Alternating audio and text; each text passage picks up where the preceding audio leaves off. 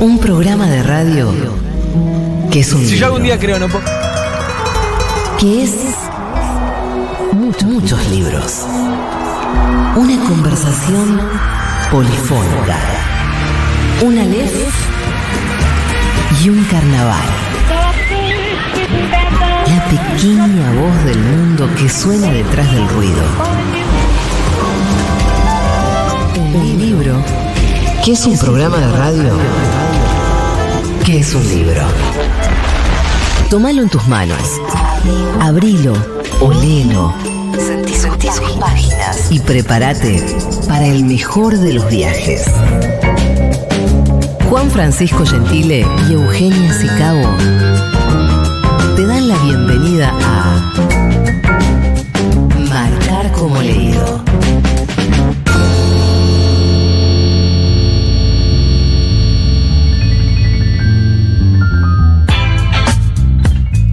Bienvenidos, bienvenidas, bienvenides a Marcar como Leído, el programa de libros que hacemos cada martes en Futurock. Este espacio que tenemos junto a mi compañero Juan Francisco Gentile para hacerle una trampa a la realidad y conectarnos con lo que más nos gusta que es leer. ¿Cómo le va, Juan? Hola, querida Eugenia Sicabo. Muy bien, muy contento de estar nuevamente junto a vos, junto a nuestras queridas compañeras Dani Morán, nuestra compañera Paula Artiuk y mm, toda la audiencia de Futurock que nos está escuchando en vivo y que también nos está escuchando en otro tiempo y espacio, paralelo a este. Eh, Quién sabe cuál. Quién sabe qué está pasando en, en este momento en que nos está escuchando esa persona en, en la ducha o, no sé, dando unas vueltas por su barrio. Me gusta mucho esa, esa fantasía de que nos están escuchando en otra dimensión. En un mundo paralelo. Sí, correcto. Pero cuando salgan de la ducha, pongan Sí. corazoncito y Sí. seguir. Yo soy muy oyente de la ducha, de todo, de podcast, de radio, de música. Eh, me, me gusta, es un espacio que, que disfruto mucho. Yo sabes que no puedo escuchar mucho eh, las palabras, o sea, puedo escuchar Sí. música, pero contenido, eh, la ducha suena. Tenés o sea, que- el agua, el, el agua corriendo suena. Tenés que tener un parlantito Bluetooth que tenga buena potencia y ya eso te resuelve el problema. Podés escuchar eh, con, con volumen y claridad las palabras de marcar como leído, claramente, que es el podcast que vas a estar escuchando. Por ejemplo, Sí. hoy estamos como siempre brindando con nuestros amigos de la fuerza que nos trajeron un vermut. A ver el, el sonido del amor. Esa. Tiene corchito esta vermut además. Esto es una botella muy bonita, premium, que es la de la Fuerza Vermut. En este caso, vermut blanco estamos degustando en el día de hoy. Con soda nos gusta beberlo a nosotros porque somos eh, gente sana. Claro, claro, porque además si no es un poquitito pesado Sí. el vermut solo. Así que muchas gracias a les amigues de la fuerza. Y hoy, hoy de qué vamos a hablar en Marcar como leído. Vamos a hablar de un temón Sí. eh, y vamos a tener invitades que son influencers, bookfluencers Sí. en realidad. Gente que a través de las redes sociales, Twitter, YouTube, em, TikTok, Instagram, promueven la lectura desde Sí. distintos hábitos, eh, gente de diferentes edades que llega a diferentes públicos. Nuevos modos de circulación. De, de- de acceso a la lectura a través de las redes sociales, ¿no? Eh, tema, bueno, espinoso en parte, ¿no? Porque mucha gente. Viste que las redes generan amo- amores y odios, ¿no? Espinoso porque para mí es como un programa que debería llamarse Recomendando a la competencia. Bueno, claro, en el caso tuyo más que Recomendando nada. a la competencia Sí. es marcar como leído. Bueno, porque vos sos prácticamente una book eh, influencer también. Bookfluencer. Y sí. al final me he Sí, convertido claro en. Que sí, claro que sí. Quienes escuchan este programa, muchos te siguen en las redes y, y llegaron también a este programa por eso, porque siguen las recomendaciones que haces vos en tus redes. Em, entonces, bueno, estás, estás recomendando la competencia. Estoy en este recomendando programa. literalmente la competencia que eh, son canales que yo consumo. O sea, yo veo que está leyendo esta gente y son también para mí referentes de lectura. Bien, bien. Entonces, bueno, vamos a adentrarnos en, en este programa que le vamos a, a dedicar a este mundo que es el de la, recomendación de libros a través de las redes sociales. Vamos a tener la palabra de varios de ellos, a quienes hemos invitado para participar eh, de este programa. Eh, y tenemos también una consigna para la audiencia, para que participes eh, a través del 11 40 66 000 y también en arroba futurock ok con el hashtag marcar como leído. Hoy te estamos preguntando si seguís o te gustan eh, los bookfluencers, bookstagrammers, booktubers. Ahora está más en boga el tema de Instagram, ¿no? Claro, porque Eh, empezaron siendo eh, sí, booktubers. Esos sí. fueron los primeros que aparecieron. Y Pero te ahora diría, hay sí. booktokers. claro. De TikTok decís. Claro. Incluso la prehistoria más antigua todavía va- llega hasta los blogs. Eran bloggers, claro. Los bloggers y los foros de, de recomendación de lecturas, previo a, a YouTube y a las redes. Eh, bueno, si seguís o te gusta algún bookfluencer y si alguna vez llegaste a algún libro eh, a través de ellos, y contanos cuál. Queremos que nos dejen mensajitos, Sí. eh, audios al 1140 66 000 y van a estar participando por el sorteo del libro La aventura sobrenatural de Betina González y Esther Cross. Los libros te llaman. A priori inofensivos. Pero a mitad de camino te cachetean y te transforman para siempre. Marcar como leído.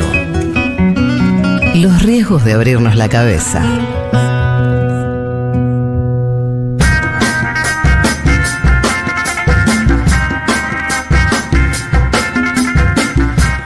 Hoy en Marcar como leído vamos a estar hablando de bookfluencers o lo que antes se llamaba mediadores de lectura. Sí. Porque hay algo que con el surgimiento de las redes sociales modificó hábitos de lectura y modificó maneras de llegar a los libros que leemos. En un primer momento, los mediadores privilegiados de ese circuito eran, por un lado, la escuela, maestros, maestras, profesores, profesoras, que facilitaban algunos libros, algunos dentro de la currícula escolar, que en general cuando te obligan a leer no te gusta ese libro. Sí. Es muy difícil generar un hábito lector a partir de Sí. la currícula escolar. Sí, casi que cualquier cosa que te obligan no te gusta de entrada, eh, salvo que bueno, desarrolles después algún tipo de gusto por ese, por ese hábito, pero bueno, es difícil ingresar eh, con placer a algo por obligación. Pero bueno, hay gente que hace muy bien su trabajo en las claro. escuelas, desde las bibliotecas escolares, y sí son facilitadores de lectura. Y logra contagiar esas ganas, ¿no? Creo, creo que esa, ahí está la clave. Exactamente. Y los padres y madres, que eh, son los que iban a las librerías y sugerían lecturas Sí. a sus niñas. Ahora, con el acceso a las redes sociales, los chicos, los les chiques, eh, adolescentes y jóvenes, le creen a sus pares. Ya no le creen ni a su madre, ni a su maestro, ni eh, hay otro mediador que es clásico, que es el crítico literario. Sí, claro, eso te iba a decir también durante eh, gran parte del siglo XX y parte del siglo XIX. Bueno, la- las revistas eh, literarias, los diarios acá durante mucho tiempo, los suplementos literarios de los diarios, de los principales diarios, eran los espacios donde uno iba a buscar la novedad, iba a buscar qué leer, ¿no? El radar de página 12, ¿no? Yo cuando obviamente me lo, me lo comía, sí, sí, claro, y todo lo que se recomendaba en la sección de reseñas del radar de página 12 era, era un poco el canon de lo que había que leer. Bueno, hoy ya no sé cuánta gente que nos escucha lee los suplementos literarios de los, de los diarios, me imagino que es muy poquita. Sí, ha cambiado el modo de llegar y ahí aparecen los bookfluencers. Estas personas que son primero lectores y lectoras muy entusiastas, que quieren compartir ese placer por la lectura y que quieren convidar también Sí. esa- esas lecturas que de algún modo los conmovieron. Vamos a estar hoy escuchando a algunos, algunos de ellos. Eh, por un lado, Rosario Poza Bowland, de Decime un libro, que, bueno, es toda gente que yo sigo, en- sobre todo en Instagram, em, que es una gran recomendadora de libros y que además eh, ha montado una suerte de empresa paralela en relación a eh, venta de remeras. Yo, gracias a ella, yo le, le hice propia una frase que ella estampa en remeras A y ver. tote bags, que es preferiría estar leyendo. Sí, claro. Sí, Eh, te, te la he escuchado a vos. Sí, claro, claro. Eso viene de, de Rosario Pozo Bowland, de, de Decime un libro. También vamos a estar hablando con Cecilia Bona, que es de arroba porque leer OK. Alguien que también hace recomendaciones eh, y lecturas, hace lecturas eh, en vivo que se pueden escuchar después como audiobooks. Con Maru Drotz, que es locutora, es periodista y em, lleva la cuenta La gente anda leyendo. Y con Matías Gómez, el más joven de Les eh, Bookstagrammers, Sí. que eh, también nos va a contar cómo empezó y cómo recomienda libros y apunta ya más a un mercado eh, de libros más juveniles, más de fantasy, Sí. más de una agenda de lectura que si bien lo sigo porque me encanta cómo presenta los libros, es una agenda de lectura que yo no comparto en absoluto. Sí. A diferencia de, de las chicas que, que sí, tengo, tengo cosas en común. Es súper interesante el programa de hoy porque dispara un montón de temas para, para conversar y para pensar en torno a la lectura, porque claro, nos estamos metiendo con nuevos hábitos, nuevas formas de circulación de la lectura y cómo, cómo se toca con, bueno, con tópicos que también son antiguos. Yo, por ejemplo, investigando un poco, es un mundo que no, no tengo tanto entre mis consumos habituales de redes, si bien, bueno, utilizo las redes sociales como, como hacemos todos y todas, eh, no tengo tanto el consumo de book, bookstagrammers ni booktubers. Eh, entonces, bueno, eh, leyendo un poco, uno llega con prejuicios a, cualquier tema, ¿no? Eh, y está este prejuicio histórico, ¿no? Los jóvenes no leen, ¿no? Uno se lo, se lo imagina con eh, voz de anciano o anciana, o.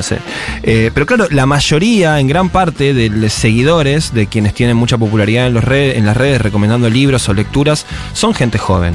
Es, claramente una, de las herramientas a través de las cuales la juventud accede a la lectura. Y uno se, sorprendería realmente si ve los encuentros que se generan de eh, pibes y pibas eh, fanáticos de un autor o de un o de un tipo de, de, literatura. Eh, entonces, bueno, e, es interesante en ese sentido, ¿no? Cómo, cómo impactan las audiencias en la formación de, eh, de público lector de juventud, que uno en principio diría, bueno, están boludeando en Instagram, ¿no? No sé, me pasa, yo tengo una hija de 12 años, por ejemplo, la veo pasar muchísimo tiempo con el teléfono. Eh, digo, uh, que, que me gustaría verla, no sé, leyendo y demás, pero bueno, también pienso, tal vez en algún momento se engancha con alguien que le recomienda libros o que le está recomendando contenido cultural, entonces digo, ah, bueno, no está tan mal entonces. Y que lo hace en los términos de un consumo de alguien de 12 años. Sí, claro. Porque también está el cómo acomodar el lenguaje a las nuevas formas que, eh, Sí. que proponen los medios. Yo recuerdo cuando empecé a trabajar en la tele con Rosín, que tenía una columna en su programa de C5N, Esta Noche Libros, yo decía, ¿cómo voy a hablar en tres minutos de Sí. Obras como Lolita de Nabokov? Me acuerdo yo diciéndole a Gerardo, ¿pero cómo voy a hacer en tres minutos? Porque me parecía muy poco tiempo. Y ahora la exigencia es hacerlo en un minuto. Entonces Sí. también hay una capacidad de síntesis, hay un montón de saberes detrás de eso que parece eh, un contenido más en la web. Sí, hay trabajo también. Hay mucho laburo, hay mucho Eh, laburo. Yo quiero problematizar después un poquito todo este tema, eh, pero, pero decir antes de problematizar, y lo vamos a hacer más en el segundo bloque, pero que hay mucho trabajo detrás de la gente que administra cuentas y, y alimenta con contenidos permanentemente, todos los días, que, eh, edición de, de videos y demás. Eh, y ahí me parece también se abre otro tema, que es el tema del trabajo, el trabajo cultural. Como ya hemos eh, eh, abierto en este programa en más de una oportunidad, el trabajo en cultura muchas veces, bueno, tiene como, como aristas que son eh, difíciles de definir. Muchas veces el trabajo está, no, no, no está remunerado eh, de, manera clásica, como puede estar un trabajo, no sé, ma- más, tradicional, de una profesión tipo un abogado, va y cobra por ofrecer su servicio de abogado. Bueno, quienes laburan en el mundo de la cultura, eh, a veces eh, terminan laburando mucho por capital simbólico, tal vez. Por canjes. Sí, por eh, prestigio. Por prestigio. Porque hay también algo de una manija propia, de un Sí. deseo de comunicar eso, pero que después se termina el no me pagues que me gusta.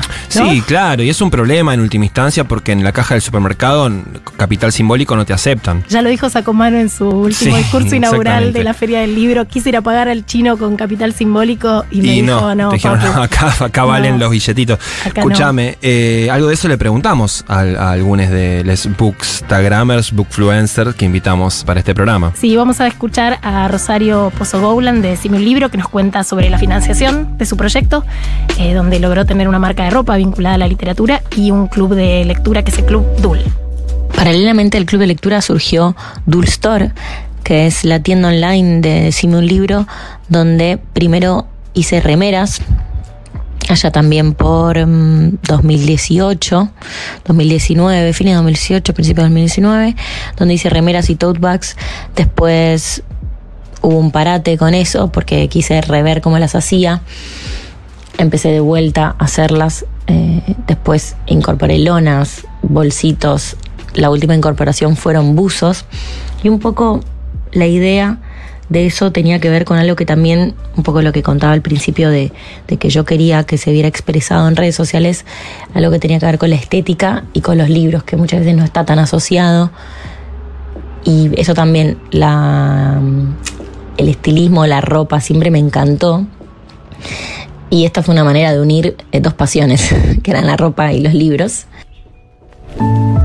Claro, porque la página que, que maneja Rosario, Decime un libro, tiene una estética como si pasara todo por un filtro amarillo. Es algo muy, muy bien curado desde Sí. eso, desde lo estético, que además. Instagram eh, tiene un premia eh, lo que estéticamente Sí. se ve bonito. Sí, bueno, claro, es el imperio, podríamos decir, de, de lo, de lo bonito.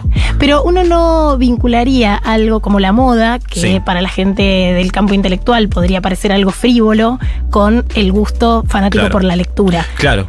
Sí, no, no es lo más, eh, en principio uno diría instagramiable.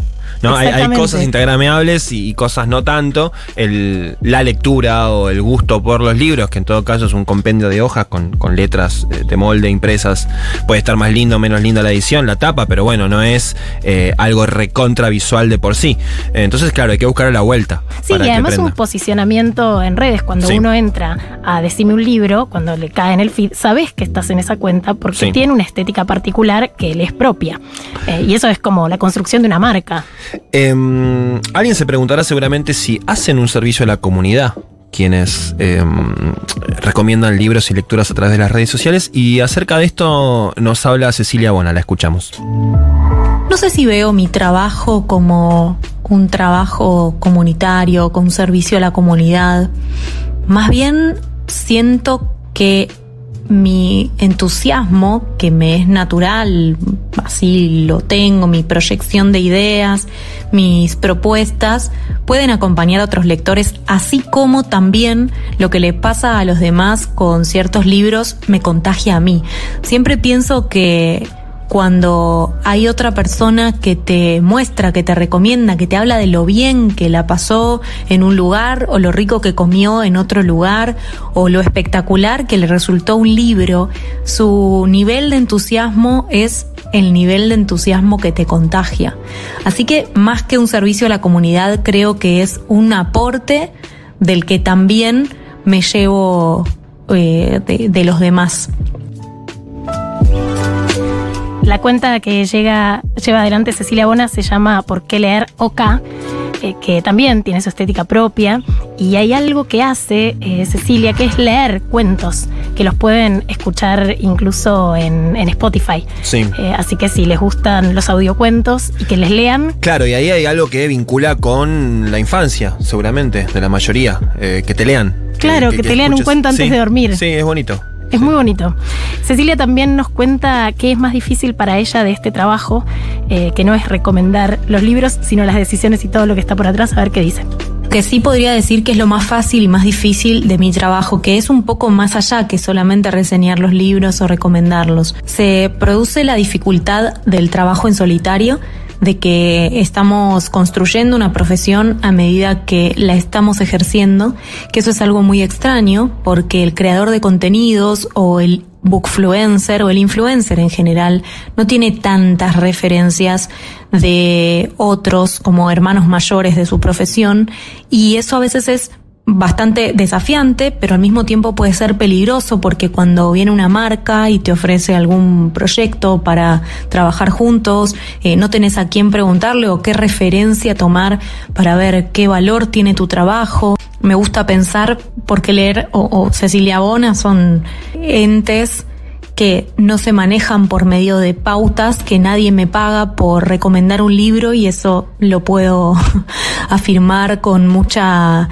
eh, seguridad porque nunca recibo plata si recomiendo un libro. Es diferente cuando vos haces una acción, no sé, para mostrar un producto, pero no podés decir que un libro está bueno si en realidad no te pareció eso, porque tu nombre es lo que termina quedando empañado atrás de esa recomendación paga, que a veces por ahí ni siquiera publicás que es paga, y eso ya se vuelve un problema. Cecilia trae a la mesa la cuestión de cuánto vale ese Hmm. trabajo de generación de contenidos. Eh, creo que tiene que fundar el SDB, el sindicato de bookfluencers. Sí. Claro, porque hay, Eh, hay ahí un trabajo común. Eh, integrante de las 62 organizaciones. Exactamente. Sí, de la CGT. De la CGT. Eh, y hay sí. algo que propone, eh, esto que ella dice, bueno, se está construyendo una profesión al mismo tiempo que se está haciendo, que a mí me da mm, para pensar en un término que existe que es el de prosumidor o Mm. prosumidora, que viene de productor y consumidor en, en el mismo mecanismo, ¿no? Eh, es el consumidor de un producto o un servicio que al mismo tiempo participa en Sí. la producción de ese servicio. Y ahí también a mí me hizo pensar cuando empezamos a, a armar este programa em, en las diferencias y similitudes con el formato clásico de recomendación eh, o desrecomendación de libros, que eran las reseñas en los suplementos de cultura, en las revistas especializadas, que hacían crítica más que recomendaciones, ¿no? Que, que me parece que es otro ejercicio distinto. Em, Nosotros lo hemos hecho ambos en Sí. el suplemento de cultura de perfil. Sí, Yo claro. hacía crítica literaria Sí, y vos bueno, también. Sí, sí, claro. Eh, de hecho, eh, si uno, cada reseña que escribía era positiva todos los domingos, era sospechoso. Digo, si todo el tiempo estás diciendo que es bárbaro el, el libro que te toca reseñar, tal vez el criterio tuyo como re- reseñador o como crítico, bueno, queda un poco disminuido de alguna manera. Es importante, digo, no, lo digo como que sea lo, recomendable o, lo que yo espero. Sí, a mí me pasaba con determinados autores o determinados periodistas culturales a quienes yo seguía para ver qué leer. Me interesaba también cuando criticaban, cuando, cuando desrecomendaban algo y por qué lo hacían, ¿no? Eh, Estaba esperando no solamente que me digan qué leer, sino también qué no leer. Bueno, yo eh, eh, no, no puedo evitar, o sea, que me pase mi propia biografía como recomendadora de libros o como crítica literaria, porque en el programa Esta Noche Libros yo hacía una sección que se llamaba Lo Sí. mejor y lo peor de un mismo autor. Entonces, ensalzaba un montón un libro, qué sé yo, eh, la, tri- la trilogía de Nueva York de Paul Auster, y después decía que Viajes por el Scriptorium, también de Paul Auster, Sí, era una bosta. era una cagada. Y era una bosta. Bueno. Pero yo lo veía como un servicio a la comunidad de que si vos no conocías a un autor del renombre, por ejemplo, de Paul Auster, no llegaras por viajes por el scriptorium Sí. porque te iba a parecer un autor menor que llegaras por una gran obra. Yo lo pensaba como eso. Y también pienso en cómo te condiciona el medio para... El medio es el mensaje, me voy a poner re McLuhan. Sí. Pero cuando va cambiando el medio, en el suplemento cultural de un diario, se espera que haya una crítica. Yo recuerdo una doble página de ese suplemento de cultura de perfil en donde hacía mierda un libro de Murakami Sí. y yo quería terminar de leer ese libro eh, que se llama Kafka en la orilla, no lo lean nunca o regálenselo a su mejor enemigo. Eh, y era como una satisfacción de poder decir, bueno, este libro de un Sí. autor tan conocido no, no está bueno. Eso, Ahora bien, sí. en las redes, Sí. como son, es un consumo más efímero, más rápido. En los últimos tiempos, yo digo, ¿qué es lo que más a mí me da alegría? Y convidar algo que a mí me rompió la cabeza. No, o sea, ir por la positiva, decir cuáles son los libros que estaría bueno que leas, porque hay tanta producción que para qué hacer el otro ejercicio. Por supuesto que la crítica literaria sigue existiendo y Sí. eso. Sí, sí, sí. A mí me pasa, como, pero esto es una cuestión personal, que cuando eh, consumo algún contenido que, que- que solo me está recomendando por la positiva, sospecho un poquito. Pero no, eh, no es que tengo sospechas de, que haya algo oculto o algún tongo, no, nada. Digo, uy, pará, me gustaría también que me, que me desacomodes un poco. Estoy esperando que me digas qué no te gusta también.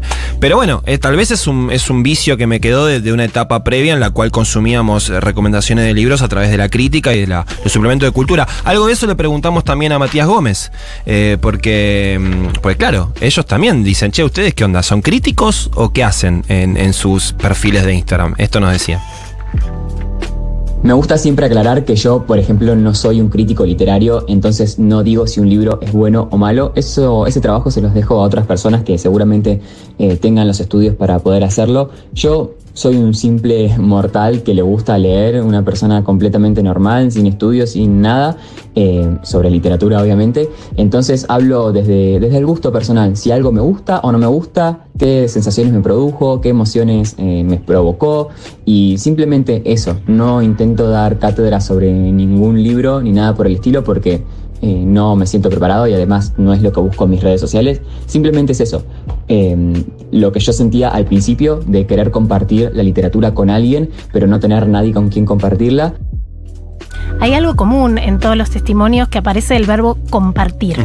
Eh, muchas veces los lectores, que es una actividad muy solitaria la lectura, entonces también estas plataformas te permiten conectar con otros que están en la misma que vos y estás en, en una con esa gente. También hablamos con Maru Drotz de La gente anda leyendo. Maru es además actriz, es eh, locutora, ha hecho algo en pandemia maravilloso que se llamó Libro Palusa, en donde juntó un montón de gente que recomendara libros, como ocho horas de corrido eh, por Instagram, y nos va a contar cómo logró financiar eh, su trabajo a través de un QR y el valor de las empanadas. fuera de esto que decía que renuncié a mi trabajo, empecé a poner un QR de Mercado Pago que todavía no había cafecito y le puse unos valores del estilo tres empanadas, eh, un vino del chino y el otro era eh, un libro. Esos eran como tres valores con los que la gente podía colaborar. Y de repente tenía un sueldo ahí. La gente empezó a pagar porque yo estaba leyéndoles. Era abierto, obviamente, era un vivo de Instagram. Y no, yo no lo podía creer realmente. Es como que dije, es, espectacular esto que está pasando, porque de alguna manera como que volvía a esto del ritual de leer en voz alta y algo que, está muy asociado a la infancia, que es que me, que me lean un cuento ¿no? a la noche pero éramos todos adultos y mucha gente mayor muy agradecida por la compañía, porque estaban solos y funcionaba también esto como una especie de programa radial de compañía por la noche. A mí lo que me interesa es, es todo lo que tenga que ver con, con interactuar con la gente y que la, la, lectura sea una excusa para ese encuentro y para poder hablar de temas que por ahí son difíciles de abordar si no hay un libro de por medio, ¿no? Entonces, todo lo que sean vivos, stories, videos, entrevistas, eh, y, después también la, cuenta trajo muchas invitaciones a, ferias del libro del interior, viajé por eso, di charlas, moderé mesas y bueno, todo eso es lo que me gusta hacer, así que un poco eso, aprovechar la excusa de, un libro, de una lectura para, para que nos encontremos. Esa fue Maru Drotz. Hola chicos, ¿cómo andan? Desde Córdoba, escuchándolos. Eh, en mi experiencia personal, Maru de la gente anda leyendo, eh, fue algo que descubrí durante la pandemia y que bueno, nos salvó porque cada noche leía un cuento, ponía música, luces, era como estar en un boliche pero escuchando cuentos. Así que la verdad que agradecerle porque pasamos buenos momentos y conocimos muchos autores gracias a ella y que nos acompañó en un momento tan complicado. Hola, buenas noches, Eugenia y Juan. Mi nombre es Lorena. Em, mi influencer número uno es Eugenia, por supuesto. Eh, trato de, de ver qué recomienda todo el tiempo y voy corriendo a buscarlo. Eh, tuve la suerte de estar en la FLU el año pasado y leyó unos cuentos maravillosos de en mujeres latinoamericanas y gracias a ella conocí a María Fernanda Ampuero, a la que no puedo dejar de leer. ¿Qué tal? ¿Cómo les va? Soy César desde Mendoza. Y sí, yo, o varios de los libros que he leído eh, los he seguido gracias a los bookstagrammer, como eh, Cruz Marina y también La Sombra del Viento. Y bueno, me gustaría poder tener la suerte de llevarme el libro. Muchas gracias y saludos de la Tierra del Sol y. Hola, buenas noches, Eugenia y Juan. Mi nombre es Lorena. Em, mi influencer número uno es Eugenia, por supuesto. Eh, trato de, de ver qué recomienda todo el tiempo y voy corriendo a buscarlo. Eh, tuve la suerte de estar en la FLU, el año pasado. Bueno, pará. Sí, yo estoy esto poniendo. No, puede ser esto de esta manera. Para mí acá hay tongo. Viste, yo recién decía que no sospecho de los influencers, que está todo bien. No, esto ya es muy sospechoso, querida. Vos decís que yo hago transferencias a Mendoza, a Córdoba. Y no tengo ninguna a duda. la gente de la Flu. No tengo ninguna duda. No, no, sé, sé que tenés tu banda ahí que te apoya, que te sigue, así que eh, estamos, le mandamos un gran abrazo. Le mandamos un gran abrazo, además esta audiencia federal. Yo estoy haciendo el emoji del monito que se tapa la cara. Sí, sí. Muchísimas gracias, pero realmente es un gol de media cancha cuando alguien llega, por ejemplo, a los cuentos de Ampuero, eh, que la tuvimos acá hace unos programas en Marcar como Leído, porque es como circula algo que a uno le conmovió y, y para mí, esto va a sonar eh, rimbombante, pero para mí despierta conciencias la buena literatura. Sí, claro. Y te da guías para la vida y te da ideas transformadoras. Sí. Y entonces cuando te pasa y te pasa y te atraviesa el cuerpo, es tan lindo que a otro le pase algo parecido.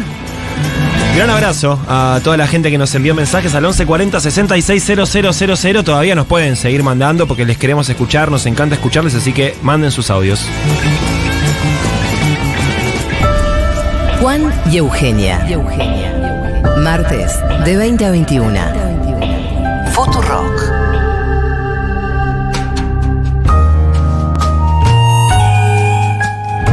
Como todos los martes, gracias a la gente amiga del Grupo Planeta, tenemos para sortear entre la audiencia de este bello programa. En este caso, La aventura sobrenatural de Bettina González y Esther Cross, dos escritoras argentinas que se pusieron a escribir juntas, algo que no es tan común en la literatura, esto de escribir a cuatro manos. Total. Y se metieron con un tema que a mí me parece apasionante, que es como el espíritu de época que se dio entre 1880 y la Primera Guerra Mundial, en donde hubo una confluencia loca de ciencia, espiritismo, ocultismo, magia, y muchos eh, escritores se pusieron a testimoniar estos episodios que no aparecían en sus biografías, eh, como Wilde, eh, como Yeats, que, que fueron ocultistas. Freud, que tuvo un duelo ahí con un, con un grafólogo. Entonces, ellas, a partir de algunas biografías, eh, ponen en manifiesto estas investigaciones, estas prácticas que se hicieron sobre fenómenos paranormales, que tenían un gran público. Sí, claro. Eh, en algún momento se preguntan, ¿alguna vez en plena vigilia vio un objeto o un ser vivo? ¿Oyó una voz o sintió que algo rozaba su cuerpo sin que ninguna presencia física justificara esas impresiones? 17.000 personas contestaron a esta pregunta en Inglaterra a finales de 1880. Otra que estudio de campo. Sí, o sea, tenés que seguro. llegar a esa cantidad de gente. Estoy seguro, Euge, que si los preguntarías en en este momento, en la Argentina, en cualquier lugar del mundo, seguramente encontrarías la misma cantidad de, de gente que, que se siente interpelada por algunos fenómenos sobrenaturales, que no puede explicar la ciencia, porque hubo un momento de la historia donde, bueno, la quema de brujas, el positivismo, eh, la iglesia, la ciencia, Sí, el digamos, exacto, cientificismo, bueno, borraron todo lo que eh, podía tener algún tipo de eh, espiritualidad, esoterismo y demás. Pero hay grandes eh, cantidades de gente que tienen cultos eh, no oficiales, alternativos, eh, que están condenados por la Iglesia Católica y demás.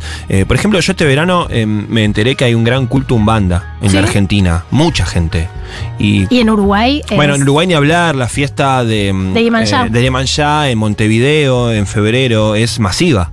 Y eso es algo que uno no se lo entera. estado y se llena el mar de velitas. Es y de hermosa la fiesta y de La gente Mayá. va vestida de blanco. sí, mirá, yo acá tengo, bueno, no lo va a poder ver la, la audiencia, pero como fondo de pantalla en mi celular está Oyum, que es la eh, eh, orillá, umbanda de las aguas dulces. Eh, Iemanjá es de las aguas saladas, de los mares. Si te hubieran convocado en 1880 a responder esta pregunta, Sí, seguramente. hubieras respondido alguna de, de estas, de estas cosas.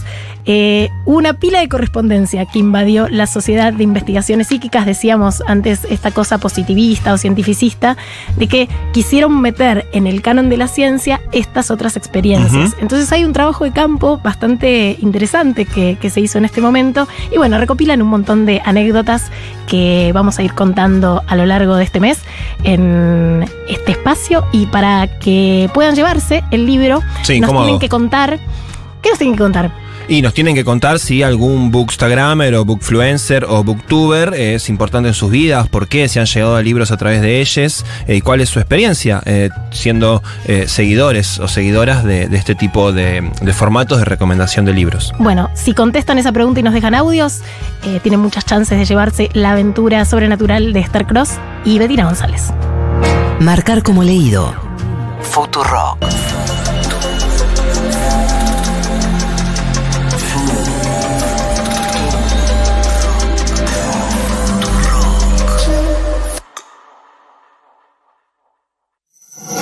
Somos un punto de encuentro entre el libro y vos. Creamos un espacio, una comunidad. Grupo Planeta. Creemos en los libros.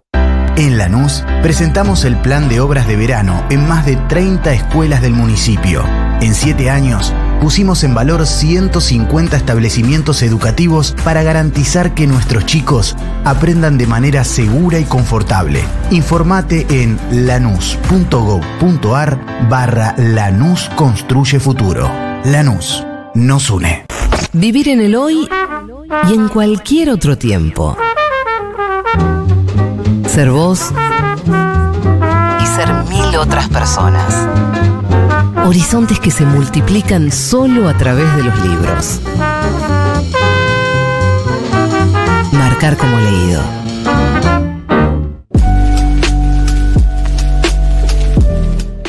Hoy en Marcar como Leído estamos hablando de bookfluencers, gente que habla de libros en las redes, que recomienda, nuevos prescriptores de lectura que tienen formas novedosas de llegar a quienes quizás no siendo lectores tienen posibilidad de llegar a serlo y van construyendo lectores a través de sus canales. Esto por supuesto no es un fenómeno que se da solamente en Argentina, se da a nivel mundial. Hay algunos bookstagrammers muy famosos como el dueño y creador de Facebook, Mark Zuckerberg, eh, que hizo un club de lectura para leer, me acuerdo allá por 2015, que comentaba dos libros al mes. En Estados Unidos está esta figura enorme de Oprah Winfrey, Sí. que tiene un club del libro también mensual, eh, fogoneado por un programa de televisión. Oprah Winfrey lo que logra, antes de anunciar cuál es el libro elegido, le exige a la editorial que haga una edición de bolsillo a precio muy económico con un tiraje de un millón de ejemplares. Ah, bueno, tranca. Tranca. Dale. Entonces, si esa prescriptor, imagínate, te recomienda un libro de ella y vos garantizás por lo menos 700 mil libros vendidos. Una locura. Porque pueden traccionar eh, gente que no es del mundo del libro, que no viene de la crítica literaria, pero que son lectores y lectoras entusiastas que tienen canales de comunicación. Sí, se van a enojar quienes hablan mucho de la huella de carbono, de los libros, ¿no? Que hemos tratado en otro programa, que lo pueden buscar en, en Spotify, eh, donde hablamos de la cuestión ecológica del mundo editorial. Pero bueno, sí, claro, un fenómeno tremendo. Y también pienso en esos eh, fenómenos en torno a autores, autoras o libros eh, que generan esto que se llama fandoms, ¿no? Como, como grupos de, de gente eh, que es fan de un libro, de un autor, una autora, y que adopta, bueno, genera encuentros eh, reales, presenciales, donde, mm, bueno, no solamente leen, sino que también muchas veces van caracterizados o caracterizadas re- de, de personajes de esos libros. Bueno, pasó mucho con Harry Potter, ¿no? Es como el, el- el fandom más masivo y más eh, conocido. Es que Harry Potter abrió una nueva era dentro Sí, de claro. la literatura infantil y juvenil. Sí, Fue un fenómeno que arrasó y además hizo que se generaran nuevas sagas y se rescataran otras, como pasó con El Señor de los Anillos, Sí. que estaba escrito muchas décadas antes y que fue rescatado Claro. a partir del fenómeno del fantasy. Sí, y hay fandoms más chiquitos también. Eh, que, que tal vez no son tan masivos como el de Harry Potter, pero se van replicando pequeños fandoms a través de eh, distintos eh, bookfluencers. Eh, y bueno, y también ahí se abre esa discusión respecto de si todo este mundo de las redes sociales genera comunidad o genera mercado. Bueno, ahí... In- interesante, ¿no? Porque, porque bueno, ahí nos metemos un poquito más en, en el punto más espinoso de la cosa. Y bueno, por ejemplo, uno de nuestros eh, entrevistados de hoy, que tiene una agencia de marketing donde trabajan Sí. para editoriales, entre otras cosas, eh, también tiene una librería online que es Matías Gómez. Eh, a ver qué dice. Realmente cuando leo ficción no leo como para aprender, simplemente leo para divertirme. Creo que mucha gente tiene eso todavía, como el sentido de, ay, la literatura es aquello intocable, bla, bla, bla, que sí, muchas veces lo es, pero también muchos leemos libros para entretenernos simplemente y no consumir otro tipo de contenido como, no sé, series, películas. Pero bueno, es lo mismo básicamente. Entonces yo me, fujo- me fijo en eso eh, al recomendar libros. Me gusta eh, recomendar libros que a mí me gusten, que me hayan eh, dejado una noche sin dormir para poder terminarlo, eh, libros que me hayan explotado la cabeza, que me- no me veía venir cierta cosa y sucedía eso. Entonces en eso me fijo para recomendar libros. Yo tampoco leo muchos libros en el año, entonces soy muy selectivo con las cosas que, que decido leer, eh, así que siempre estoy eh, ahí intentando recomendar lo que leo. Lo que más suelo recomendar es fantasía y algunos thrillers que leo, pero me gusta muchísimo la fantasía, así que si tengo que recomendar algún autor, eh, recomendaría por ejemplo a Brandon Sanderson, que es una de mis obsesiones en este último tiempo. No puedo parar de leer sus libros, también eh, audio escucharlos. Hay mucho debate sobre si audio escuchar libros es leer libros o no leer libros, pero bueno, eh, varios de esos libros de este autor los audio escuché. Así que nada, me gusta un montón, tiene una fantasía, una forma de crear mundos, una forma de, de hablar sobre la política de esos mundos, sobre las religiones, eh, que están buenísimas, así que se los recomiendo a todos los que quieran leer enfrascarse en, en esos libros. No solamente son juveniles, que es en lo que yo me especializo, digamos, de lo que más leo, sino que también lo leen un montón de adultos y son libros que están más destinados para ese público, así que eh, seguramente si están buscando una historia que no los deje dormir y que los enganche un montón, les recomiendo esa historia. Quiero aclarar que Matías Gómez, quien hablaba recién, no Sí. estaba puesto en por dos. Habla a esa velocidad en la vida normal. Eh, Matías empezó a trabajar en la editorial Random House, de hecho vos te preguntabas por eh, los vínculos con el mercado, a sus 19 años. A sus 19 años lo contrataron por su trabajo como, eh, como promotor de lectura en sus redes, y yo recuerdo que él empezó con un blog en su momento, con un blog que tenía que ver con los Juegos del Hambre, porque necesitaba conversar con alguien sobre el libro y no tenía amigos ni compañeros que leyeran, que es una de las cuestiones a partir de las cuales estos pares lectores ganan eh, al momento de recomendar. Digo, porque vos, eh, si estás en un aula, tenés 15 años, sos un fanático lector y no tenés pares que lean, ¿dónde los encontrás? Y en internet. Sí. Vas a buscarlos ahí. Sí, absolutamente. Quizás este punto sea em, el más, eh, me parece el más distintivo, ¿no? De, este tipo de, formas de recomendación. Em, históricamente quienes tenían la potestad de, recomendar, de decir que está bueno leer, que no está bueno leer, son, eran eminencias, ¿no? Personas que se paraban desde un lugar del saber, docentes, escritores, críticos literarios, editores de suplementos de cultura. Intelectuales. Intelectuales, ¿no? Gente construida un poco en esa idea de, de finales del siglo XIX, principio del siglo XX, del intelectual en la Torre de Marfil, ¿no? Eh, elevado por sobre la medianía que puede proyectar su mirada filosófica, artística, por encima de lo cotidiano, de lo que tiene en la proximidad. Bueno, la gente que estamos escuchando en el día de hoy se para desde otro lugar, ¿no? Se para desde un lugar no tanto del saber, sino más bien de esto, de compartir el placer de leer y decir, che, te, voy a comentar que está bueno esto, lo pasé bien leyéndolo por tal cosa, no te voy a enseñar nada, digamos, ¿no? Creo, creo que ahí hay un, tienen un punto. Yo que me voy a poner medio grinch en este bloque y que voy a traer alguna crítica también a este mundo de los bookstagrammers. Bueno, hablando de qué te puede pasar en la adolescencia, Cecilia Bona nos contó una súper anécdota que le pasó desde su cuenta Por qué leer con un joven lector de Samantha Schweblin. Le escuchamos. Un día me escribe un chico, Santiago, de una escuela. Estaban leyendo en la escuela eh, Distancia de Rescate de Samantha Schweblin. Y me dice, me escribe por Instagram y me dice, no entendí nada. Y yo pensando que él no lo había leído en realidad y lo que quería era que yo le contara el argumento para poder rendir un examen sobre de qué se trata el libro sin perder eh, puntos y le dije, a ver, ¿qué es lo que no entendiste? Nada. Bueno, obviamente eso confirmaba mis sospechas. Entonces le dije, bueno, te propongo algo, ya que es cortito, léelo de nuevo y después venía a decirme lo que no entendiste. Sospechando que lo había, eh, lo había, le había encontrado la vuelta a su, a su planteo. Y a eso de las 3 o 4 de la mañana, yo lo vi al día siguiente, me escribe por Instagram y me dice, ya lo terminé de nuevo. Lo que no entiendo es esto, esto y esto. Y ahí tuvimos una charla de una señora incrédula, como yo resulté ser, y un adolescente que estaba frustrado por lo que él pensaba que era que no había entendido el libro y estuvo espectacular. Esta anécdota a mí me enseñó a entender, me ayudó a entender cómo el hecho de que exista una comunidad, alguien con quien hablar de lo que te pasó con un libro, es tan importante y se vuelve fundamental cuando terminas un libro y querés compartirlo y esa persona está. Si no existe o no la conoces, a veces eh, podés frustrarte y no querer repetir la experiencia. Así que más que nunca aquí estoy para charlar sobre libros. Ante todo, respeto por la voluntad pedagógica de Cecilia Bona, porque era para decirle, muchacho, entre al señor, al rincón del vago. Entra al rincón del vago, claro. Por supuesto, googleé, termine de leer, aprenda a googlear. Bueno, también Maru Drotz de La Gente Anda Leyendo nos contó sobre la recepción de su trabajo y algunas anécdotas eh, y la importancia que tuvo en esos espacios durante la pandemia. A ver. La verdad que la respuesta del público, seguidores, lectores, escritores siempre fue la mejor. Desde el momento uno, mucho, mucho entusiasmo del otro lado por este proyecto, que les gustaba mucho, querían participar. Eh, en ese sentido siempre recibí lo mejor del otro lado. Eh, muy contenta.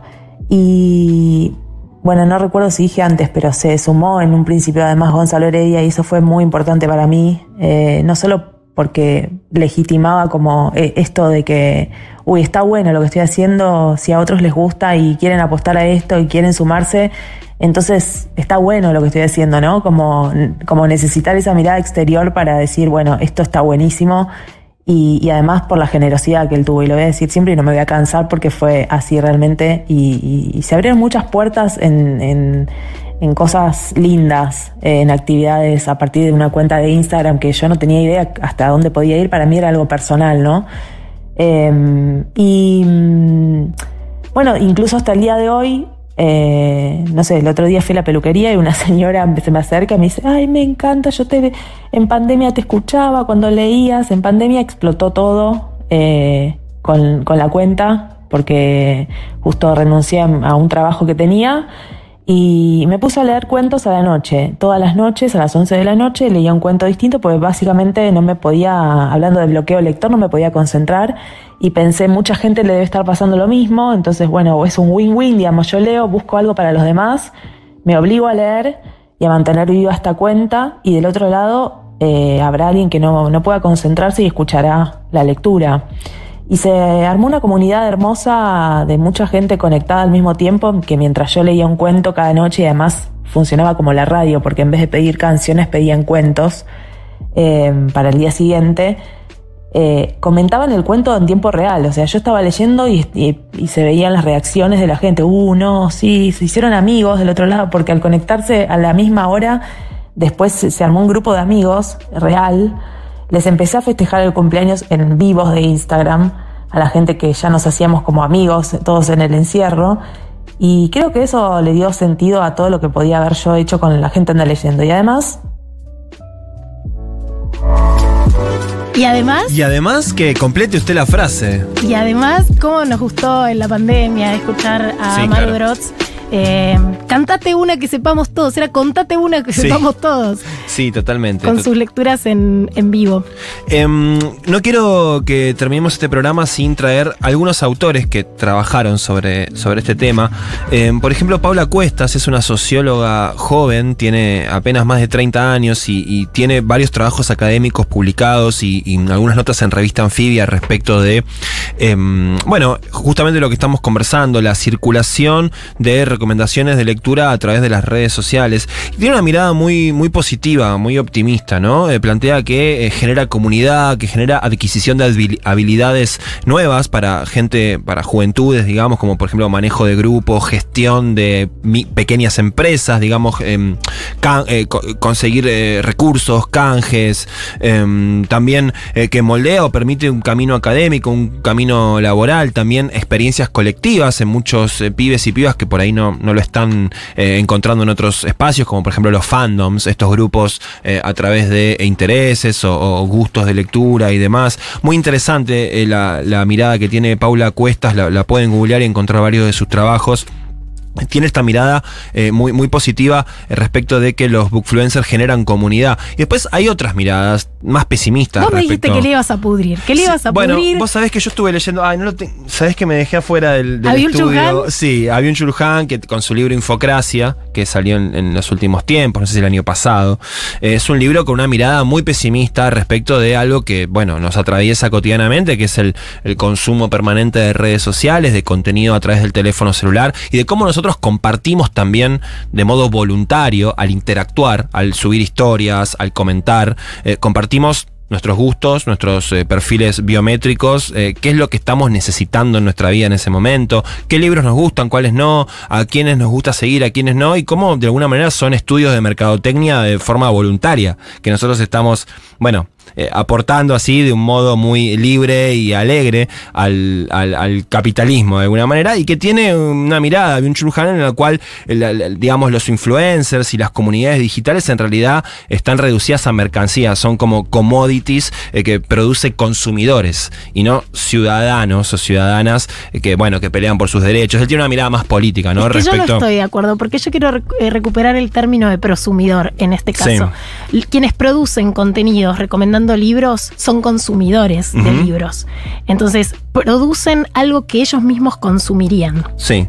Sí, es interesante. Me parece que, que ahí y está. es cierto que siempre es el capitalismo estúpido, Sí, ¿no? claro. Por supuesto que esos datos le van a servir a la mercadotecnia. Sí, sí, totalmente. Bueno, está abierto, ¿no? Me parece que es una contradicción que justamente como toda contradicción para ser creativa, para ser potenciadora, eh, es una contradicción abierta, ¿no? Está entre comunidad y mercado.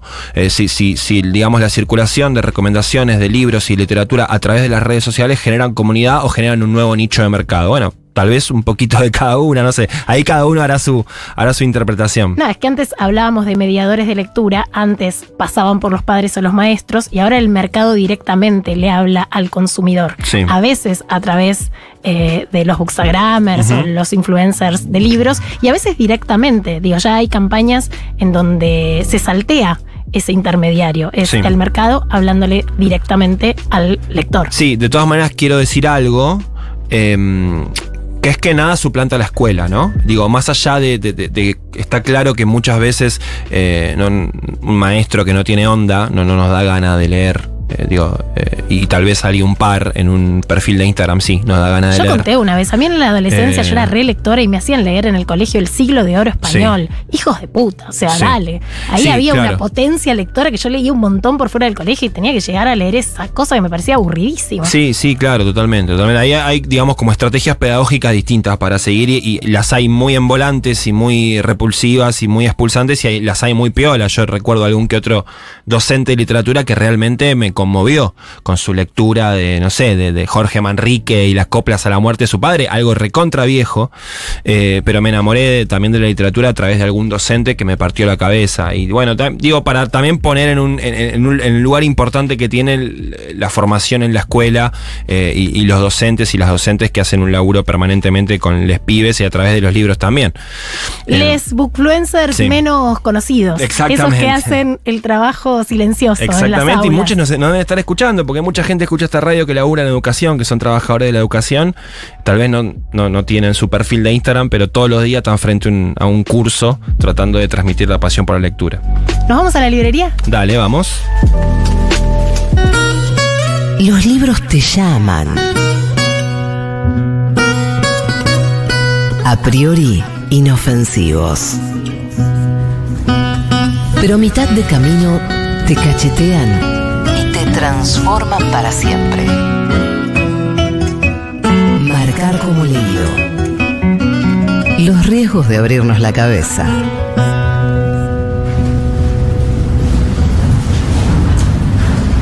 Llegamos a nuestra maravillosa librería. Vos sabés que yo siempre quise entrar a una librería con una bookfluencer, como vos, Eugenia. Que además, eh, bueno, toda la banda tuya acá entró cual barra brava a través de los audios a decir, eh, la número uno es Eugenia, la que banca acá los trapos es Eugenia, qué sé yo. Así que yo quiero, quiero recorrer nuestra maravillosa librería, la librería de ediciones Futurock, junto a, a- a la mejor bookstagrammer que tenemos. Que el trapo de dedicarlo nunca lo vas a ver.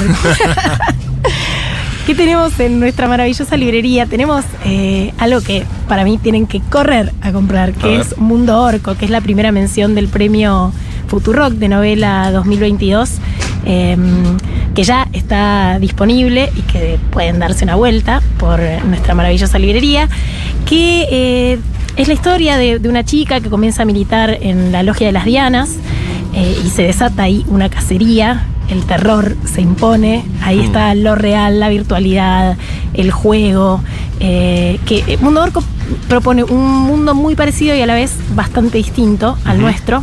Es una novela que viene con un espaldarazo enorme porque Sí. fue premiada entre 507 obras eh, por Martín Coan, Luis Chitarroni y María Moreno. No puede fallar. Con esas recomendaciones no puede fallar. Y viene con un espaldarazo fuerte. Es de Jimena Nespolo, digamos, su, Sí. su autora. Bueno, y mm, a mí me dan ganas de llevarme un ejemplar de Mundo Orco y más todavía siendo oyente y parte de marcar como leído. Así que me voy a acercar al mostrador A ver. y voy a acceder a mi jugosísimo 10% de descuento exclusivo para la audiencia de marcar como leído que tenemos acá en Medrano 707, la librería de ediciones Futurock. ¿Nos llevamos esta distopía entonces? Dale, vamos. Nunca la última oración de un libro dice, lo mató el mayordomo. Marcar como leído. Un libro es mucho más que su trama. Voy al libro y ahí está el señalador, en el águila ratonera, de nombre sencillo y porte impactante. Mi abuela estuvo traduciéndolo, página por página y con lupa, todas las palabras que desconocía hasta donde la frenó el cáncer. Vuelvo al libro de Eve Buchart. Ese capítulo termina describiendo un mono, unos ojos luminosos como recién inaugurados, y me resulta imposible no pensar que está describiendo los ojos de mi abuela. Ese fue el final de Unos ojos recién inaugurados de Martín Felipe Castañet, publicado por Vinilo Editora.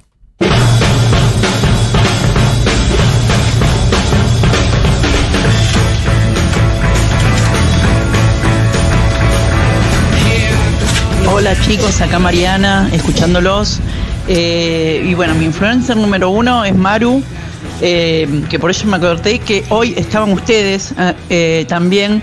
y también Eugenia, pero Maru me hizo conocer a Eugenia y así es como se van dando las cosas.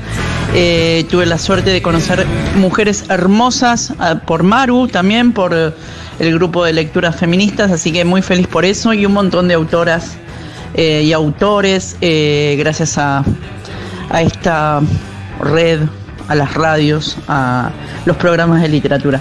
Así que gracias. Hola chiques, buenas noches. Los acabo de descubrir, los escucho desde Córdoba. Este, y bueno, me, me, parece genial este programa. Quiero contarles que yo sí tengo, sigo un par de bookstagramers o de influencers de libros. Uno es, eh, hay un podcast que escucho vía, vía Spotify que se llama Intertextualidades, que lee una voz masculina y una voz femenina, fragmentos de diversos libros y así, por ejemplo, me siento muy ignorante, pero así descubrí a Fon, a Juan Fon, yo no lo conocía. Qué alegría esta red del amor.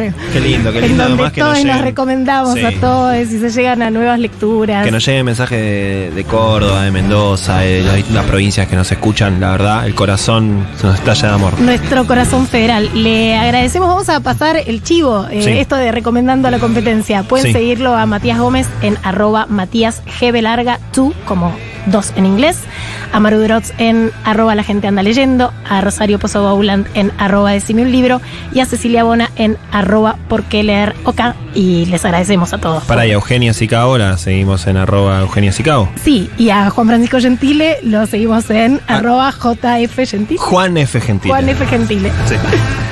Bien, tenemos eh, ganadores del libro que estamos regalando hoy. Sí, tenemos ganador. A ver, acá nuestra productora estrella. Yo lo tengo. ¿Lo tenés? Lo tengo, lo tengo, lo tengo.